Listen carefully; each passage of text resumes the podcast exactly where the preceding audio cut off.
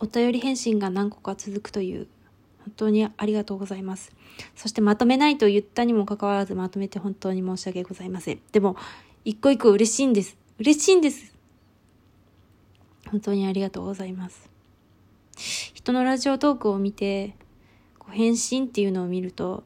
いいなって思うんですよ。いいな人と会話できていいなってそういえば会社の人がなんかちょっと怪しい薬の人がっていうね怪しい薬の人って呼んでるんですけどこの話したかな？まあいるんですけど怪しい薬の人がいや自分友達いないんであのコロナにかかんないんですよみたいなこと言ってたんですよね。でその時でもうちもふと思い返せばまあ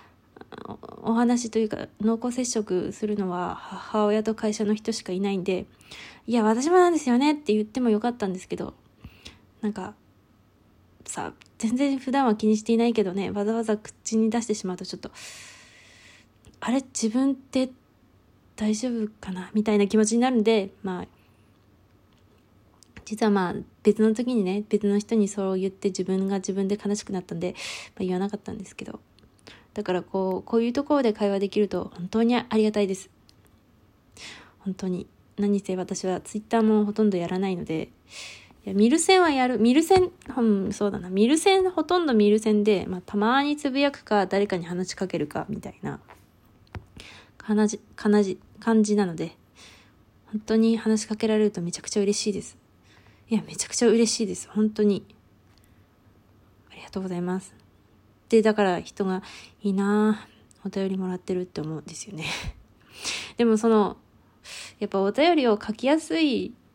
トークと書きづらいトークって多分あると思うんですよ。で、私は多分書きづらいトークを、え、書きやすいトークもあるとは思うんですよ。送ってくださる方もいるし。でも書きづらいトークの方が圧倒的に多いのではないかと思いますね。まあそれも、うちが、なんかこう、あんまりこう、なんだろう。ね。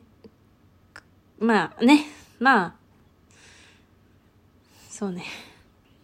こう、ツイッターでもなんですけども、なんかこう、あんまりこう、人に話しかけられなさそうなツイートを心がけているんですよ。いや、あ、ある、あるじゃん。なんかさ、こう、な、なん、その辺の感情をちゃんと説明した方がいいのかな。なんか、話しかけられたくないんでしょうかね。や、やめよう、この話は。それ、それが多分癖になってて、ラジオトークでもなんか話しかけられないような話し方をし、や聞かれないような、聞かれたくないなっていう気持ちと聞かれたいなっていう気持ちでをせめぎ合って喋っているなと思います。本当に今ダラダラ喋っているなとも思っています。そうですね。でも、ラジオトークって、さあ、なんか、自分のしょうもなさに落ち込むこともあるけれどこうやって喋ることでなんかテンションが上がるんですよねなんか今日もまあ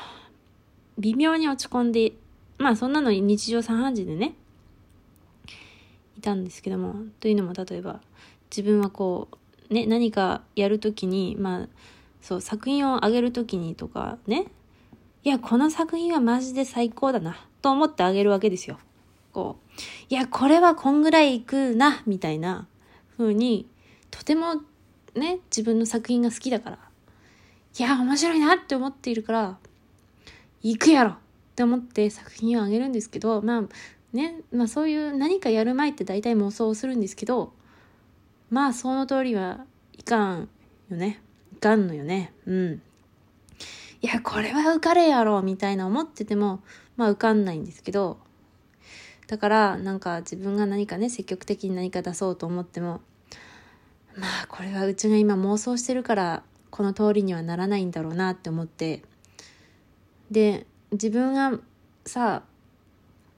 こうはなりたくないなっていうものがあってねでも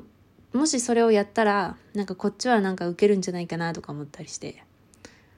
はあみたいな結局そっちで受けても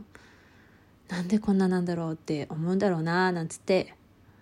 なんつって思いながら洗濯物を干していたんでございますよ。それで何かテンションの上がるものはないかなと。ね、みんなのブリーダーサイトを見たり、インスタで猫の更新を見たり、まあ猫ばっかりなんですけど、して、もうラジオトークで喋ろうと思って喋っています。というのもですね、今日は本当になんかめちゃくちゃ話題がぶっ飛びながら思いついたことを喋っているんですけど、ていうかあんまりね、うち本当にクソ親父の話をしたくないんですけども、クソって言わなきゃいいのかな？でもまあ、でまあ、しょうがない。喋るとですね、まあ、夏、春から夏にかけては、まあ、ずっと釣りシーズンで釣りでいないんですよ。まあ、うん。で、あの、朝早いんで、4時とか5時とか。寝るのが6時、7時なんですね。となると、うちがもう部屋に行っても、もう隣の部屋にいると。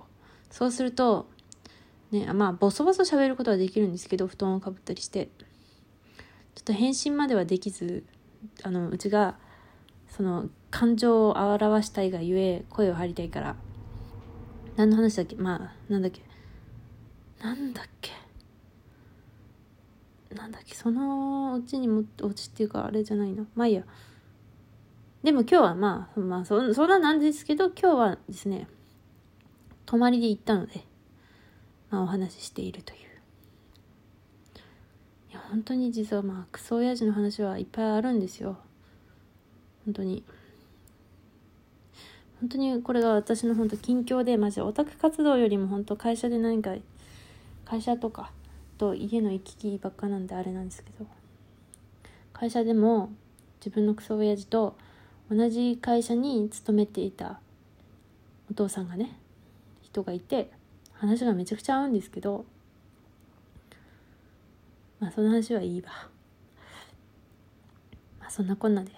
今日は喋っています。たくさんお便り返信もして。ありがとうございます。本当は最近ですね。あれですよ。たまたま見かけた。あのあああの暗殺教室とかの松井雄生先生のなんかインタビューかなんかでなんだっけなお客さんを楽しませるために書くみたいなことをなんか多分ボーボーボー関係でなんかしゃべインタビューをしてされていたのを多少軽く読んでやっぱ読む人のことを考えないといけんのかなと。まあ、うちは読む人のことを考えていけんのかなと、自分が書きたいものを書きたいなの間を行ったり来たりするんですけど、で、まあ、本当はその間がいいのかもしれないなということで、その、最近ね、こう、まあ、読む人の気持ちを考えようかななんて思ったりもしなくもなく、そうするとやっぱりラジオトークにも影響してくるもんで、なんかどういう話を聞きたいんだろうと思いつつ考えているんですけど、まあ特に思いつくこともなく話せることといえばコロナのことばかりで、まあ、コロナのっていうか会社のっていうまあ結局そんな風に考えつつ私の話せる話をただこうやってダラダラ喋っているんですけども。近況といえばですね最近ネームがまあなんとなく仕上がってないんですけどってて書き終わっていや書き終わってない。なんか書いても書いても直した方がいいかなってなってさいつもはこんなにネームに時間をかけないんですけども今回は新潟に向き合おうというテーマのもとにやりたくないなと思いながらやってて本当はやりたくないからその作業はぶっ飛ばすんですけど、うん、飛ばしてもう作画に入るんですけどまあ今日は今回は真面目にやっててめちゃくちゃ時間がかかってまあやっと一通り言ったけどやっぱりちょっとな、気に食わなっていうことで、まだ悩み続けるだろうなっていう感じです。まあ、本当に、まあ私個人としてはね、この状況のおかげで、なんかイベントも出る気ませんし、まあ時間をかけれて、良くも悪くもなんですけどね。